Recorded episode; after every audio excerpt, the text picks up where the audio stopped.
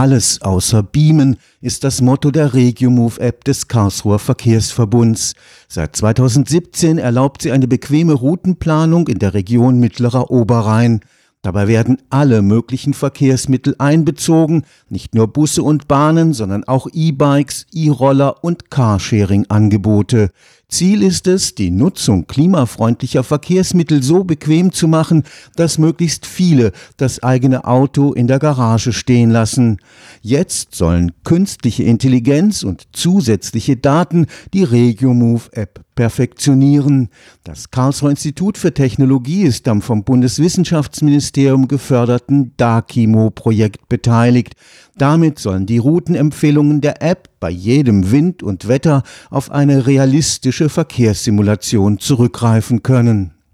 Je mehr Daten zur Verfügung stehen, umso zuverlässiger werden die Routenempfehlungen der verbesserten RegioMove-App sein. Konkret bedeutet es, dass wir jetzt auch Wetterdaten zum Beispiel mit berücksichtigen historische Wetterdaten, wie der Verkehr dort war, in bestimmten Situationen, Informationen, die wir über Sensoren bekommen an Haltestellen, die wir über Zählstellen bekommen, auch Umweltdaten sind da denkbar. Und was neu ist, ist auch, dass wir Modellrechnungen integrieren. Das heißt, mit einem Verkehrsmodell, mit dem man langfristige Infrastruktur oder Verhaltensänderungen modelliert. Diese Daten nehmen wir jetzt auch mit, um diese Informationen für die Leute bereitzustellen. Dr. Martin Kagerbauer arbeitet am Institut für Verkehrswesen des KIT.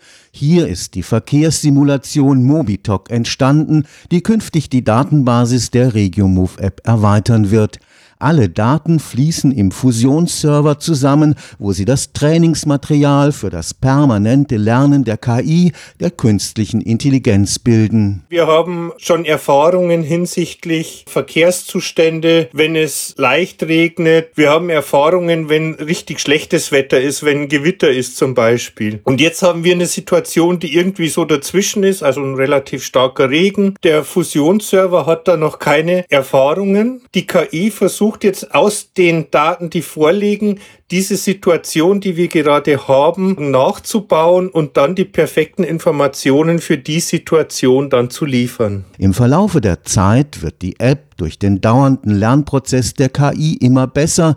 Die Optimierung läuft im Hintergrund. An der Oberfläche wird man da nicht viel merken, sondern im Hintergrund werden die Algorithmen optimiert, um die Informationen besser zu machen. Anhand des Verhaltens der Nutzerinnen werden auch Userprofile entstehen, die die Nutzung noch bequemer machen. Die Personen, die sich in ihrem Umfeld bewegen, haben auch Eigenschaften wie Alter, Geschlecht, Erwerbstätigkeit, Mobilitätswerkzeuge, wie wir das nennen. Also ob die Personen Pkw haben, ob sie eine ÖV-Zeitkarte haben, ob sie vielleicht auch Mitglied bei einer Carsharing-Organisation sind, ob sie einen Zugang zu Bikesharing-Fahrzeuge haben oder zu E-Scootern. Und diese Eigenschaften hängen natürlich auch von der Soziodemografie ab. Und das berücksichtigen wir zum einen in den Modellen, um eben die Modelle möglichst genau so zu haben, wie es in der Realität ist.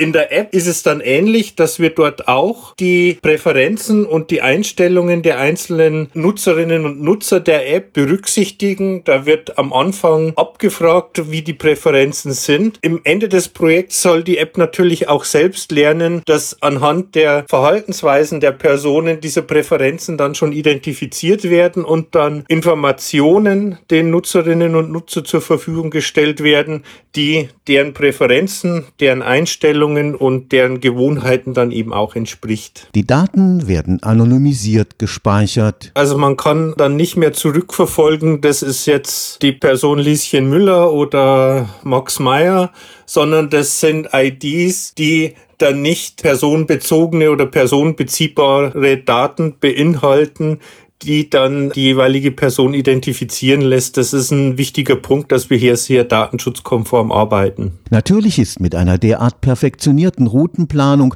auch die Hoffnung verbunden, dass die Nutzung klimafreundlicher Verkehrsmittel zunimmt. Da gibt es sehr, sehr viele Bausteine, die auf die Verkehrswende einspielen. Das sind nicht nur Informationen, sondern auch neue Angebote. Und es gehören natürlich auch Einschränkungen im Pkw-Verkehr dazu. Das muss man ganz offen sagen, weil ohne regulatorische Maßnahmen wird sich das Verhalten der Verkehrsteilnehmenden nicht massiv ändern und das ist ein großer Schlüssel dazu. Ganz wichtig ist aber hier die Reihenfolge, dass man zuerst den Menschen Alternativen bietet, bevor man regulatorische Maßnahmen ergreift. Und genau mit solchen Projekten arbeiten wir daran, dass wir es leichter machen, mit umweltfreundlichen und nachhaltigen Verkehrsmitteln unterwegs zu sein. Stefan Fuchs, Karlsruher Institut für Technologie